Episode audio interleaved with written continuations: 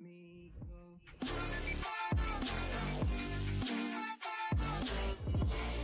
É, sempre tem gente que é fiscal de vida alheia, né? Sabe como resolver o seu problema. O cara vai dizer, ó, você tem que fazer isso, isso, isso. Pô, cala a boca, presta atenção, rapaz, no que eu tenho para te falar. E é muito engraçado, né? Porque tem um homem na Bíblia chamado Jó. Jó foi uma pessoa que a Bíblia fala que era íntegro, em tudo obedecia a Deus.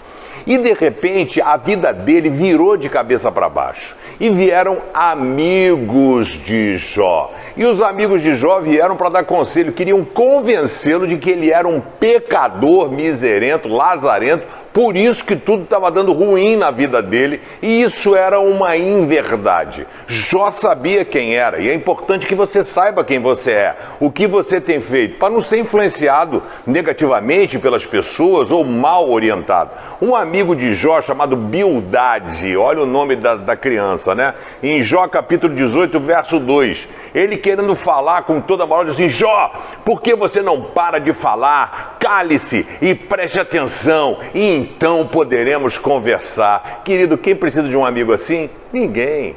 Jó estava correto, Jó estava certo, Jó amava Deus, Jó em momento nenhum falou mal de Deus. E chega um amigo de fora, um Zé Ninguém, não sabe história nenhuma, e chega o cara e manda o cara calar a boca, não sentiu a dor que ele sentiu, perdeu filhos, perdeu negócio, perdeu tudo. E o cara, em vez de dar uma palavra de amor, de consolo, de conforto, chega logo atirando pedra. Mas Jó persistiu e Jó esperou no Senhor. E no final do livro de Jó, ele disse para Deus, porque os amigos, ele disse: Ó, eu sei, Senhor, que para ti nenhum dos teus planos podem ser frustrados.